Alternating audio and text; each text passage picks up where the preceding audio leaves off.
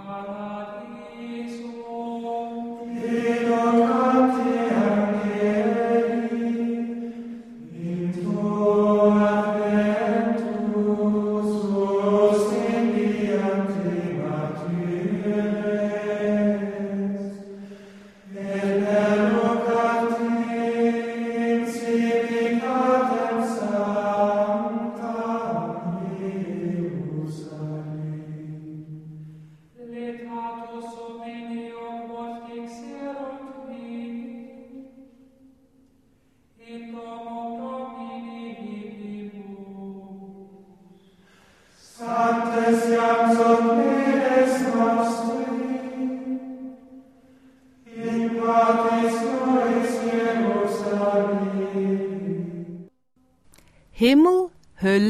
Fegfeuer. Am 22. Mai 2012 hat der Pater Karl Wallner vom Stift Heilige Kreuz zu diesem Thema geredet. Sie hören jetzt den zweiten Teil. Er erklärt, was wir sollen glauben.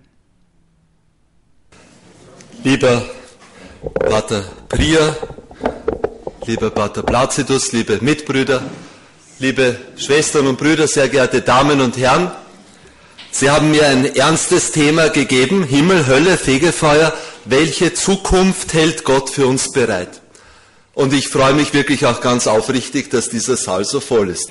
Die große Frage, die wir beantworten müssen, auch in der gegenwärtigen Situation der Kirche ist, ob wir nicht ewigkeitsvergessen sind, ob wir nicht auf das eigentlich Wichtigste unseres Glaubens vergessen. Was wir glauben, und da komme ich jetzt im zweiten Teil dazu, was wir glauben, entspricht ja nicht einem Wunschdenken. Es wäre so schön, wenn es danach noch weitergehen würde. Sondern was wir glauben, hat ja einen realen Grund in der Geschichte. Wir glauben ja aufgrund der Auferstehung Jesu Christi. Was glauben wir also? Fünf Punkte dazu.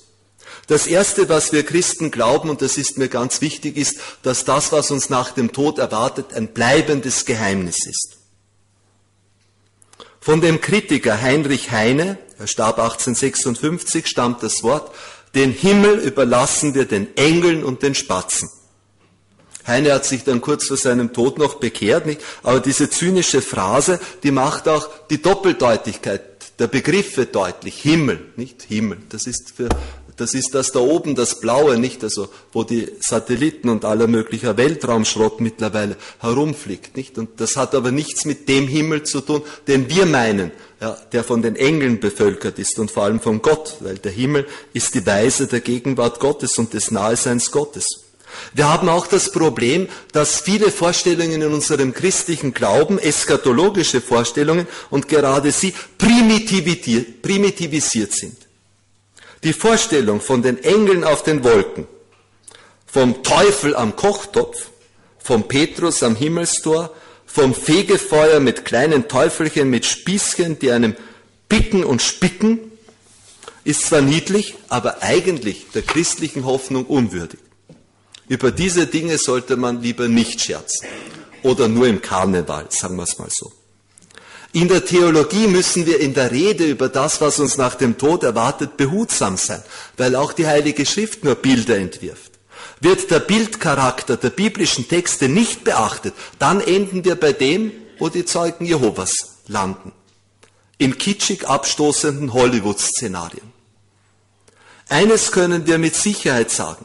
Was uns nach dem Tod erwartet, ist nicht ein Ort für Engel und Spatzen. Kein Wo, sondern es ist ein Wie. Nach dem Tod erwarten uns, wie es im Lateinischen so schön heißt, die Novissima. Novus heißt neu, Nova die neuen Dinge, die neuen Zustände, Novissima die allerneuesten Zustände. Das immer neue, ewig letzte, unendliche. Leider hat man das im Deutschen mit diesem komischen Ausdruck übersetzt, letzte Dinge. Dinge klingt unglaublich statisch. Hansus von Balthasar hat darauf hingewiesen, dass diese letzten Dinge alles andere sind als Dinge. Sie sind eigentlich Zustände der Begegnung mit Gott. Er hat den berühmten Satz formuliert, Gott ist das letzte Ding des Geschöpfs. Er ist als gewonnener Himmel, als verlorener Hölle, als prüfender Gericht, als reinigender Fegefeuer. Wir glauben also, dass uns nach dem Tod Gott erwartet, also das unendliche Geheimnis schlechthin. Freilich für die Geretteten als offenbares Geheimnis.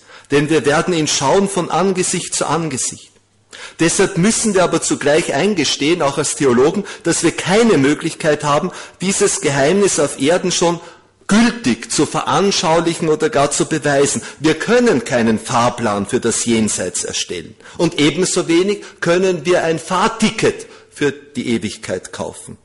Wir können zwar mit Glaubensgewissheit sagen, es gibt das Gericht im Tod, es gibt das läutende, reinigende nach dem Tod, es gibt die ewige Glückseligkeit in Gott und es gibt die Möglichkeit des ewigen Verlorengehens. Es gibt die Verklärung des Kosmos. Das können wir sagen.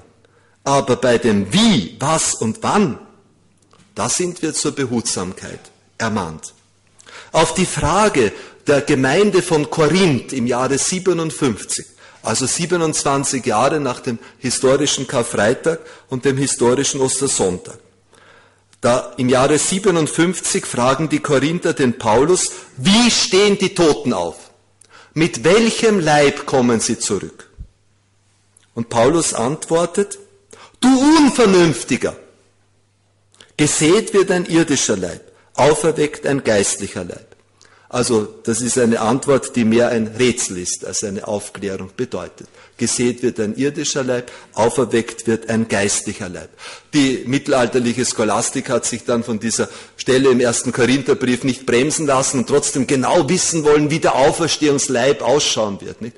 Da gab es dann die lustige These von einem scholastischen Theologen, der gesagt hat, die Kugel ist der perfekteste geometrische Körper und deshalb werden wir alle einen verklärten Kugelleib haben. Ja, also zu solchen Skurrilitäten gelangt man, wenn man das zu genau wissen will. Es gibt also eine nicht auflösbare Geheimnishaftigkeit des Jenseits. Wir müssen hier auch die Nahtoderfahrungen, die von A.E. Moody untersucht worden sind, nennen. In einigen Punkten bestätigen diese ja erfreulicherweise die christliche Sterbeerfahrung. An der Seriosität der Erlebnisse von Sterbenden, die im Augenblick des Sterbens reanimiert werden konnten, ist nicht zu zweifeln. Ich hatte in den acht Jahren, wo ich Pfarrer war, dann auch eine Haushälterin, die ist dankbarerweise mit 78 Jahren hat sie sich das noch angetan, eine Oma, also sie musste nur im Pfarrhof leben, ein Pfarrhof, das, der eine weibliche Seele hat. Ich sage immer, das war die einzige Frau, die mich wirklich geliebt hat, ja, in einem ungefährlichen Alter. Äh, und äh, äh, ich war damals ja noch ein Kind, nicht? Und die Oma Hildegard, ich habe sie dann, sie hatte äh, Herzprobleme und ich habe sie dann im letzten Augenblick noch ins Spital gebracht. Sie hatte genau diese Erfahrung, also eine eine, eine Röhre, ein helles Licht, eine unglaubliche Freude, eine Glückseligkeit. Sie hat Christus auch gesehen. Sie hat ihr ganzes Leben eben jetzt vor sich abziehen lassen, die schwere Russenzeit und so weiter. Also das, die, sie hat dann vor dem Sterben keine Angst mehr gehabt. Sie ist dann auch äh, drei Jahre später im Pfarrhof bei mir gestorben. Äh, also da, an dem kann man überhaupt nicht zweifeln. Zugleich muss ich als Dogmatiker sagen, dass wir uns zwar über diese Übereinstimmungen mit unserem Glauben freuen, aber einen Beweis für das, was im oder nach dem Tod kommt, ist das nicht. Es handelt sich ja um gar nichts, was nach dem Tod kommt. Der Tod ist ja definiert als der Punkt des No Return. Er ist erst dann eingetreten, wenn es kein Zurück ins natürliche Leben mehr gibt. Deshalb schildern diese Nahtoderfahrungen oder Reanimationsberichte zwar das psychische Erlebnis in einer tödlichen Grenzsituation, also die Erfahrung beim Sterben, aber nicht den Tod selbst und schon gar nicht das, was nach dem Tod kommt. Wir dürfen sie also nicht als Beschreibungen des Jenseits bewerten, sehr wohl aber kann uns das helfen, uns die Angst vorm Sterben zu nehmen. Die Erfahrung bei Sterbenden ist es ja, also jetzt auch bei meinem Vater, nicht vor zwei Jahren, dass ihm das Sterben als gläubiger Mensch eigentlich ganz leicht gefallen ist. Ja, also ganz leicht, ja, aber, aber er, ist, er ist mit Freude und Glaube hinübergegangen. Wir haben gelitten wie die Schweine. Ja. Auch der Priestersohn ja, wollte das nicht akzeptieren. Ja. Für, die, für die, die zurückbleiben, ist das nicht verkraftbar eigentlich. Nicht? Also wenn jemand im Glauben geht, nicht, also habe ich immer bemerkt, dann ist das wirklich ein Hinüber gehen in, in, in Glaube, Hoffnung und so weiter. Aber das nimmt einem dann auch nicht den Verlustschmerz. Ja, das ist eine interessante Erfahrung, die man einfach machen muss, sonst kann man nicht darüber reden auch. Das Zweite. Wir glauben, dass der Tod ein endgültiger Hinübergang ist. Unsere eschatologische Vorstellung, die wir mit dem Judentum und mit dem Islam teilen, ist linear. Kein Zyklus. Wir glauben nicht, weil wir es wünschen, dass es danach weitergeht, sondern wir glauben, weil Christus der Erstgeborene der Toten ist, wie ihn Paulus nennt. Prototokos, der Erstgeborene der Entschlafenen. Wäre er nicht auferstanden, so gäbe es keine Gewissheit über das Leben nach dem Tod, sondern nur philosophische Spekulation, die sich immer dem Vorwurf aussetzen, müsste eben hier bloßes projektiertes Wunschdenken zu sein. Paulus formuliert den Begründungszusammenhang mit eindringlicher Schärfe im ersten Korintherbrief. Wenn Christus nicht auferweckt worden ist, dann ist unsere Verkündigung leer, unser Glaube sinnlos, dann sind wir falsche Zeugen Gottes, dann ist euer Glaube nichtig und ihr seid noch in euren Sünden. Dann sind die in Christus Entschlafenen verloren. Ganz scharf. Nun aber ist Christus auferweckt worden, setzt er dann fort. Also das müssen, dann wären wir ärmer dran als alle anderen. Ja? Ich beziehe das sehr wohl auch auf meine Situation, das muss ich auch ganz ehrlich sagen, nicht als Ordensmann mit den Gelübden eben, Armut, äh, äh, Gehorsam und letztlich auch Ehelosigkeit. Dann wären wir, wenn es das nicht gibt, ja, dann wären wir wirklich ärmer dran als alle anderen. Durch Christus ist der Tod verwandelt. Er ist nicht das traurige Fiasko, sondern er wird zu einer Durchgangsstufe. Deinen Gläubigen, o oh Herr, wird das Leben nicht genommen, sondern gewandelt, heißt es in einer Präfation. Der Tod ist aber nicht Durchgang in einen neuen Zyklus von Wiedergeburten, sondern endgültiger Hinübergang. Im Augenblick des Todes ist der Mensch dann auch erst endgültig jene Persönlichkeit, die im Lauf seines Lebens aus sich selber gemacht hat. Der Tod schließt die sogenannte Pilgerschaft ab. Deshalb ist er die wichtigste äh, Situation unseres Lebens. Deshalb beten wir in jedem Gegrüßet seist du Maria um eine gute Sterbestunde. Es ist durchaus eine dogmatische Wahrheit, ja, dass es keine Wiedergeburt gibt. Das Leben Jesu, der eben der Urgrund unserer Hoffnung ist, verläuft linear, führt in einer einzigen Linie hin auf die Stunde, ist ein Gang zum Vater. Er geht seinen Tod, er geht seinen Weg durch den Tod in das Leben F. Hapax.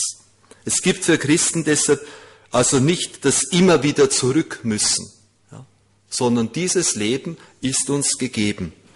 Der Hebräerbrief lässt sich bedingt hier anführen, es ist dem Menschen gesetzt, Hapax zu sterben, ein einziges Mal zu sterben, danach kommt das Gericht.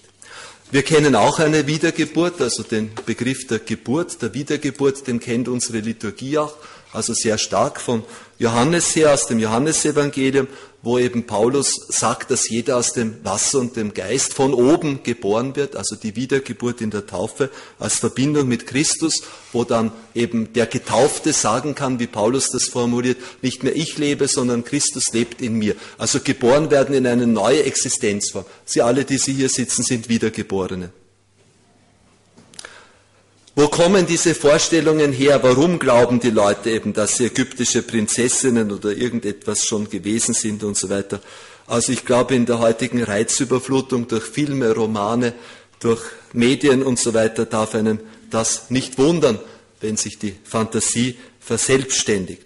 Wir lehnen ja die Reinkarnation nicht wegen unserer verbohrten Dogmen ab, sondern weil wir glauben, dass wir eine größere Hoffnung haben eine Hoffnung auf endgültige Erlösung eben im Tod, weil wir glauben, dass es einen persönlichen Gott gibt, der uns nicht einem neutralen und apersonalen äh, Zyklus Samsara eben jetzt der Wiedergeburten unterwirft. Wir glauben auch, dass wir etwas Einmaliges sind. Ja? Und dass wir nicht eben jetzt eine, eine, äh, durch, durch verschiedene Nachfüllkörper jetzt eben wandern. Nicht? Oder Nachfüllseelen eben jetzt.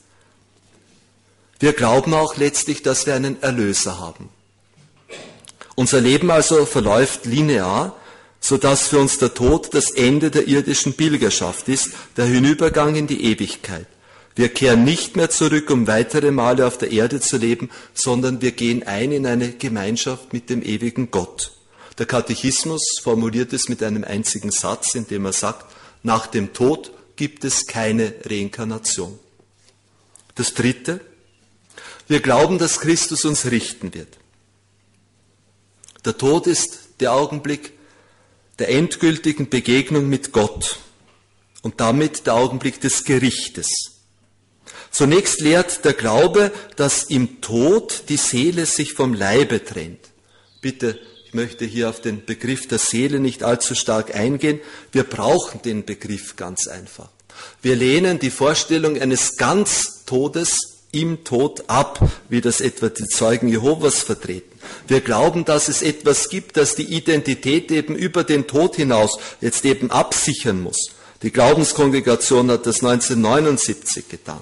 Sehr schön, Papst Benedikt XVI. hat am Gründonnerstag, wir haben in Österreich ja gerade eine Privatfehde eines abgesetzten Generalvikars gegen seinen Erzbischof, äh, und der hat eine Initiative gegründet, ich weiß nicht, ob man das hier kennt, die Pfarrerinitiative, und der Papst hat da eben am Gründonnerstag äh, dazu gesprochen, und er hat dann in dieser Predigt auch, also man sieht dadurch, dass die Predigt auch wirklich von Ratzinger selber geschrieben ist, er kommt dann auch auf den Begriff der Seele zu sprechen und sagt dort, es ist ein altmodischer Ausdruck, der heute kaum noch gebraucht wird. Das Wort Seele gilt in manchen Kreisen geradezu als verbotenes Wort, weil es angeblich einen Dualismus zwischen Leib und Seele ausdrücke, den Menschen zu Unrecht zerteile. Natürlich ist der Mensch nur einer, mit Leib und Seele zur Ewigkeit bestimmt. Aber das kann doch nicht bedeuten, dass wir nun keine Seele mehr hätten, kein konstitutives Prinzip, das die Einheit des Menschen in seinem Leben und über seinen irdischen Tod hinaus gewährleistet. Das ist wieder so mit dem Begriff der Seele, kommt ja in unserem Messbuch mittlerweile nicht mehr vor. Nicht, also wir beten nicht mehr für die armen Seelen, nicht, sondern wir beten immer nur für die Verstorbenen. Also man hat das da ziemlich radikal liturgisch getilgt. Es ist, wenn Sie in die Esoterik gehen, da geht es wieder nur um die Seele. Dort haben wir den wiederauferstandenen Platonismus, nicht den wir dort jetzt eben feiern. Deshalb ist es immer gut, wenn so Begriffe, die aus einer langen theologischen Tradition, biblisch fundamentiert und so weiter kommen, wenn die nicht eben so einfach über Bord geworfen werden, weil sie eben dann etwas mit sich nehmen, das äh, doch richtig und wertvoll ist, auch wenn sie manchmal theologisch korrigiert werden dürfen. Äh, müssen auch. Ja, also, weil wir wollen definitiv nicht, dass bloß unsere Seele ins Jenseits kommt. Ja. Wir freuen uns über die Auferstehung des Leibes. Ich bin deshalb so gern katholisch, nicht also, weil uns der Herr ja ein himmlisches Hochzeitsmahl versprochen hat. Nicht? Es ist so schön katholisch sein. Jesus ist dauernd beim Essen. In der Kirche geht es dauernd ums Essen. Ja. Sogar das wichtigste Sakrament hat uns in Form eines Mahles geschenkt. Ja, die heilige Messe. Nicht? Also auch wenn das sakramental und eucharistisch natürlich ist. Nicht? Und da, das große Verheißung ist das himmlische Hochzeitsmahl. Nach der Auferstehung fragt Jesus gleich die Jünger, ob sie was zu essen haben. Also es ist wunderbar, ich liebe das, ich esse so gerne, falls ich das mich noch in dieser Richtung noch nicht geoutet habe. Nicht? Und wir glauben an die Auferstehung des Leibes. Ja, also letztlich werden wir insgesamt eben jetzt verklärt werden. Wir glauben jedenfalls, dass im Augenblick unseres Todes der Leib stirbt, die menschliche Seele aber bereits im Augenblick ihres Todes Christus begegnet. Das wird das erste, das persönliche Gericht sein. Unmittelbar nach dem Tod erfolgt also bereits die Endvergeltung, da die Seele angesichts der verklärten Wunden Christi, des Richters, die Größe der Liebe Gottes erfassen wird, zugleich aber auch erschüttert sein wird über die eigene Ferne und über das eigene Kaltsein gegenüber dieser Liebe. Für uns bedeutet diese Christusbegegnung im Tod drei Möglichkeiten. Das reine Eingehen eben jetzt in der vollendeten Liebe in Christus, das ist der Himmel die vollkommene Abwendung von ihm, das ist die Hölle, schließlich aber auch eine Läuterung, die wir von jenen glauben, die zwar ohne schwere Sünde und Verstockung sind, dass Gott uns die Möglichkeit anbietet, gesäubert zu werden. Nicht? Sie wissen alle, was ein Purgativ ist. Nicht? Im Lateinischen heißt äh, Fegefeuer Purgatorium. Ja, also es geht um eine Läuterung, eine geistige Läuterung. Weil aber jetzt der Mensch im Pilgerstand die Koordinaten eben von Raum und Zeit nicht mehr zur Verfügung hat. Wir sind ja getrennt von, vom Leib, also wir haben deshalb nicht mehr das Instrument, uns auszuzeitigen, sind wir dann in unserer Geistigkeit, eben jetzt in unserer Relation auf Gott in dem festgelegt, was wir im Augenblick des Todes sind. In gewisser Weise sind wir arm, ja, weil wir uns selber nicht mehr auszeitigen können, auch nicht im Guten, auch nicht im Wiedergutmachen eben jetzt. Wir bedürfen eben jetzt der Fürbitte der anderen. Deshalb spricht man hier von den armen Seelen. Diesen können wir durch Gebet, durch gute Werke, durch Almosen, durch Bußwerke jetzt eben helfen. Und die frühesten Schichten, bereits eben liturgische Überlieferungen, erzählen uns eben, dass die Kirche auch das Messopfer den verstorbenen Fürbitten zugewendet hat, so wie wir auch aus dem zweiten Jahrhundert vor Christus schon Zeugnisse haben, dass für die verstorbenen Seelen gebetet wird. Das ist alles sinnvoll. Mich hat das immer bedrückt, nicht? Also, äh, dass der Totenkult bei uns so eingebrochen ist, auch im katholischen Bereich nicht. Wenn jemand stirbt, dann, geht's, wird, dann wird gleich fröhlich über den Himmel und die Auferstehung gepredigt und es wird nicht mehr für die Verstorbenen gebetet wie 2008 dann diese Geschichte gekommen ist mit unserer CD. Sie haben sicher davon gehört, Chant Music for Paradise, nicht?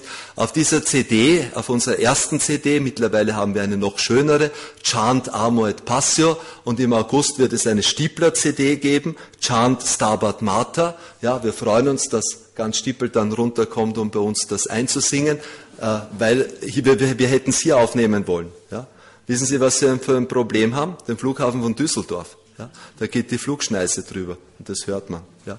Also drum machen wir das doch wieder bei uns, die Aufnahmen, aber es wird eine Stiepler-CD, Chant Stabat Mater. Aber auf der ersten CD, die ja heißt Chant Music for Paradise, ja, da ist unsere Totenliturgie oben. Nicht?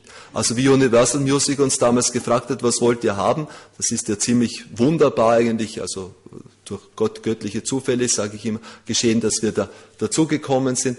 Und damals waren gerade drei Mitbrüder gestorben. Der Pater Cornelius mit 99, der noch bei den Nazis in der Todeszelle gesessen ist, 45, und nur überlebt hat, weil das Schafott schon abtransportiert war nach Linz. Äh, dann der Pater Adolf und dann der Pater Sickhardt. Äh, zwei über 90 und einer als Pfarrer, der schwer herzkrank war. Hintereinander. Und die jungen Mitbrüder haben das erste Mal, viele waren eingetreten, fünf Jahre vorher war niemand gestorben, haben das erste Mal Totenliturgie miterlebt. Nicht? Die Texte sind dort ganz ernst, echte Fürbitte. Ja?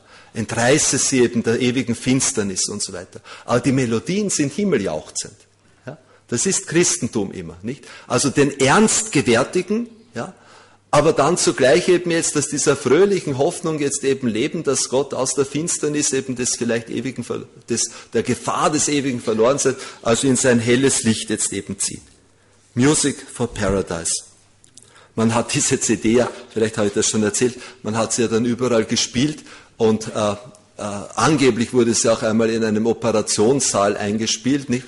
bis dann der Arzt gemerkt hat, dass da eigentlich das Requiem gespielt wird und das doch nicht so gut passt eben jetzt. Ja. Das vierte und vorletzte, wir glauben, dass Gott alles vollenden wird. Wir glauben, dass Gott nicht nur jede, also für jeden von uns individuell eine Vollendung zur Verfügung hat. Diese komplizierte Lehre vom doppelten Gericht, individuelles Gericht im Tod, im individuellen Tod und dann Endgericht eben am Ende der Zeiten in der Parousie Christi, nicht? Also ich erkläre das immer so, nicht? Wir zeitigen uns ja auch nach dem Tod noch aus. Also ihre Wirkung setzt sich fort eben, wenn sie auch schon gestorben sind, in ihren Kindern, Enkelkindern, in dem, was sie in diese Welt gesetzt haben, an Guten, aber auch an Bösen. Also jeder von uns wirkt, hat eine Wirkungsgeschichte, die sich dann eben auszeitigt. Nicht? Und es gibt dann eben diese Gesamt, dieses Gesamtgericht. Die Parosie, also die Wiederkunft Christi, wissen wir nicht. Sehr wohl aber, also es gilt das Wort aus der Apostelgeschichte, uns steht es nicht zu, Zeiten und Fristen zu kennen. Da bin ich ganz auf der Seite von Martin Luther, wenn er wüsste, dass morgen die Welt untergeht. Nicht, dann hat er gesagt, dann würde er ein Apfelbäumchen pflanzen. Sehr wohl aber sollen wir wachsam sein. Gregor Reite heißt es dutzende Male in den Apostelbriefen. Die Urkirche hat das Kommen des Herrn wie das Kommen eines Diebes in der Nacht erwartet. Und sie hat es ersehnt. Maranatha heißt es im zweiten Korinther, im ersten Korintherbrief am Schluss. Komm bald, Herr Jesus. Das ist das letzte Wort der Bibel, auch in der Apokalypse. Maranatha, komm bald, Herr Jesus. Es wird eine Verklärung der Schöpfung geben, eine Verklärung der Materie. Ob wir das kosmologisch alles schon so realisiert haben, ob wir überhaupt schon realisiert haben, in welchem neuen Weltbild wir seit einigen Jahrzehnten ja stecken. Galileo Galilei hatte recht, aber er hatte auch nicht recht. Die Sonne ist nicht der Mittelpunkt. Unsere Sonne ist nur ein 147 Millionen Kilometer von der Erde entfernter Gasball eben jetzt, der ein Stern von 10 Milliarden Sternen in einer Galaxie, die relativ klein ist. Sie hat nur einen Durchmesser von 100.000 Lichtjahren und hat den lustigen Namen Milchstraße, Milky Way, nicht? Und unsere Galaxie nicht, also die ist wieder nur eine Galaxie von 50, geschätzten 50 Milliarden Galaxien. Also diese Unvorstellbarkeit eben jetzt des Kosmos, diese von der Ausdehnung her, der eben ein expandierendes Etwas vermutlich ist mit den verschiedenen Theorien eben, wie das Szenario dann weitergeht, ob das Ganze 50 Milliarden Jahren dann kontrahieren wird oder ob es sich eben jetzt äh, verflüchtigen wird oder wie auch immer. Nicht? Also das haben wir noch nicht vergegenwärtigt. Halten wir das einfach fest eben, es wird eine Verklärung geben. Panther in Pasin wird Gott sein. Alles in allem heißt es bei Paulus im ersten Korintherbrief. Auch die Frage, nicht, also wenn die Gesamtschöpfung verklärt wird, die Frage, wie das mit den anderen Lebewesen sein wird, nicht? Äh, ich kenne einen Bischof, der hat einen Hund oder gehabt einen Hund nicht und der ist immer dafür eingetreten, dass auch Hunde in den Himmel kommen. Da kann man nur sagen, also wir, wir würden uns wünschen, ja, dass Hunde in den Himmel, aber wir können es nicht mit dogmatischer Gewissheit sagen. Ja. Steht nicht in der Bibel, ja, steht, gibt es keinen Satz über. Also das kann man nehmen, Panther in Pasin, ja, äh, wie das auch sein wird. Ja. Also es ist, noch einmal, erster Punkt war, es ist ein bleibendes Geheimnis und stellt uns hier also an die Grenzen oder übersteigt unsere Vorstellungskraft. Zur Hölle muss ich natürlich auch noch was sagen, weil man das in der letzten Zeit natürlich sehr stark diskutiert hat. Also wie das denn ist, ob es wirklich eine ewige Verdammnis gibt, der hat ja vielen Theologen nicht gefallen, eben beginnend von äh, Origenes nicht, also der sogar postuliert hat, nicht, also weil er an die Teufel geglaubt hat, dass Christus auch ein Engel werden muss, nicht nur Mensch, um die Menschen zu erlösen, sondern auch ein Engel, um die Engel eben jetzt zu erlösen. Und dann alles wiederherzustellen, Apokatastasis. Ich glaube, und fast muss ich hier sagen, ich fürchte, also ich will, dass niemand in die Hölle kommt, das teile ich mit Hansus von Balthasar, und das ist katholisch, ja, weil Jesus will auch nicht, dass jemand in die Hölle kommt. Also das muss man ganz klar sagen. Ja? Also Jesus ist für alle gestorben. Das Angebot der objektiven Erlösung gilt für alle. Aber ich fürchte, dass es eine volle Hölle gibt. Ich fürchte eben jetzt, dass es zur Wahrheit eben Gottes gehört und auch zur Wahrheit der Freiheit des Menschen. Dass Gott diese Freiheit tatsächlich so respektiert, dass er sie bis ins Letzte respektiert. Dass er uns eben nicht als Marionetten geschaffen hat, die eben jetzt moralisch tun können, was sie wollen, sondern dass er uns ernst nimmt in dem, was wir tun. Und doch eben, dass der Mensch in ewig, dass der Mensch also wirklich in Ewigkeit frei ist, an seinem Nein zu dieser Liebe Gottes festzuhalten. Wobei eines muss klar festgehalten werden, die Liebe Gottes, also Gott ist wie eine strahlende Sonne der Liebe. Für die einen bedeutet, bedeuten diese Strahlen Leben, für die anderen bedeuten diese Strahlen aber jetzt aus eigener Entscheidung heraus Tod. Zum Himmel noch einmal. Noch einmal möchte ich sagen, ich finde es ärgerlich, dass unsere Vorstellungen vom ewigen Himmel, der doch unsere große Hoffnung ist, so niveaulos geworden sind. Der Bayer im Himmel und so weiter oder dieses langweilige irgendetwas. Unser Himmel ist dadurch charakterisiert, dass er Gegenwart Gottes ist, im Unterschied zum Himmel des Islam wo der erhabene Allah auch dort nicht in der Nähe seiner Geschöpfe ist. Er gibt den Menschen zwar alles Mögliche, Schöne, Angenehme, aber eben sich selbst verbirgt er auch dort. Auch der Himmel der Zeugen Jehovas mit diesen naiven Vorstellungen kennt keine Gegenwart Gottes. Und auch das nebulöse Nirvana des Ostens ist eigentlich ohne Gott, weil es dort überhaupt keinen persönlichen Gott gibt, sondern nur eben die Einheit von allem, das Yin und das Yang. Wir hingegen glauben, dass der Himmel darin besteht, dass wir in Gott hinein verklärt werden. Und das wird eine Dynamik sein, so wie Gott in sich ja von Ewigkeit die Dynamik der Liebe von Vater, Sohn und Geist ist. Und wir glauben auch, dass wir mit unserer gesamten Geschichte hinein verklärt werden in diese Gegenwart Gottes, so wie auch Christus seine Geschichte nicht abgestreift hat mit seiner Auferstehung. Er hat die Wunden, ja, also die Male, die die Geschichte, die bösen Male, die die Geschichte ihm geschlagen hat, die hat er eben bei sich, aber sie sind dann verklärt. Die strahlenden Wunden Christi. Alles, was wir auf Erden sind und tun, wird also in das ewige Leben Gottes verklärt. Freilich wird alles umgewertet. Es wird alles der Logik der Liebe angepasst. Im Himmel bleibt nur die Liebe. Was hier ein Minus ist, ist dort ein Plus. Selig, die ihr jetzt traurig seid. Ihr werdet lachen. Wehe euch, die ihr jetzt lacht. Ihr werdet klagen. Steht in der Bergpredigt. Unsere Gnade wird dann das sein, was wir hier vielleicht als Ungnade erleben mussten. Unser Reichtum wird das sein, was wir hier verschenkt haben. Ich habe immer großen Erfolg bei den Advent-Caritas-Sammlungen gehabt, wie ich diese Geschichte erzählt habe vom reichen Mann, der in den Himmel kommt, nicht? Und dort also sehr, sehr reich, nicht? Und im Himmel alles, also jetzt bin ich wieder bei einer primitiven Himmelserzählung, ja. Also im Himmel gibt es die größten Köstlichkeiten zu essen. Also wie gesagt, diese Analogie, die könnte noch am ehesten funktionieren, ja. Also es gibt die tollsten Köstlichkeiten zu essen und alles kostet nur einen Cent, nicht? Und dieser Reiche geht da zum Buffet und sagt, wow, super, da kann ich mir jetzt endlos alles leisten, nicht? Aber dort dieser, dieser äh, Bedienungsengel, der dort steht, sagt, halt, im Himmel kannst du nur mit dem bezahlen, was du auf Erden verschenkt hast. Ist doch schön. Ja? Und richtig. Und wirklich richtig.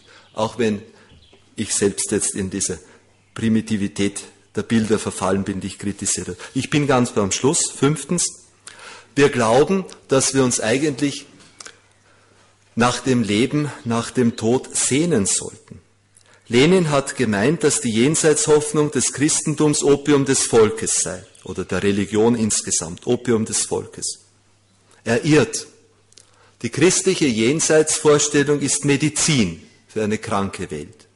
Zum einen schiebt und drängt uns das Wissen um das Leben nach dem Tod vorwärts. Wir wissen, dass wir unser Leben nicht irgendwie leben dürfen, da wir es einst vor Gott verantworten müssen. Wir glauben, dass wir uns hier und heute mit Furcht und Zittern, so heißt es im Philipperbrief, um die immer größere Liebe bemühen müssen, weil wir darüber unserem liebenden Erlöser werden Rechenschaft ablegen müssen. Welch große Gestalten hat der Glaube an die Ewigkeit doch hervorgebracht. Wir haben gestern in Österreich den seligen Franz Jägerstätter gefeiert, einen Märtyrer des Nationalsozialismus, und haben in der Früh morgen seinen Abschiedsbrief, den er drei Stunden vor seiner Hinrichtung geschrieben hat, vorgelesen. Ein Mensch, der aus Liebe geht, ja, aus Liebe zu den Menschen, die ihn umbringen. Weil er eben weiß, was ihn nach dem Tod erwartet, weil er, weil er diesen Glauben jetzt eben hat. Uns erfüllt der Glaube an die ewige Zukunft mit Freude. Es erwartet uns, wie Paulus formuliert, was kein Auge gesehen und kein Ohr gehört hat, was keinem Menschen in den Sinn gekommen ist. Das Große, das Gott denen bereitet, die ihn lieben.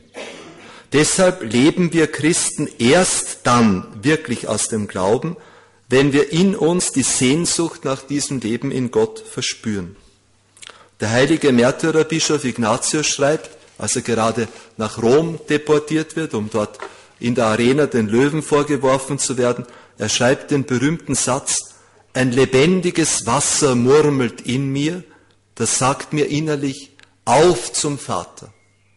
Das ist doch unser ganzes Leben, auf zum Vater. Es wird doch erst schön, ja, wenn Sie heute am Abend noch heimgehen und dann was Gutes essen. Also jetzt bin ich schon wieder beim Essen. Äh, ja, aber man weiß ja, man ist dann irgendwann satt und dann muss man doch schlafen gehen und dann geht das so hin, ja. Also das ist doch das Schöne, ich habe die Perspektive auf das ganz, ganz Große. Ja? Das ganz, ganz große Letzte.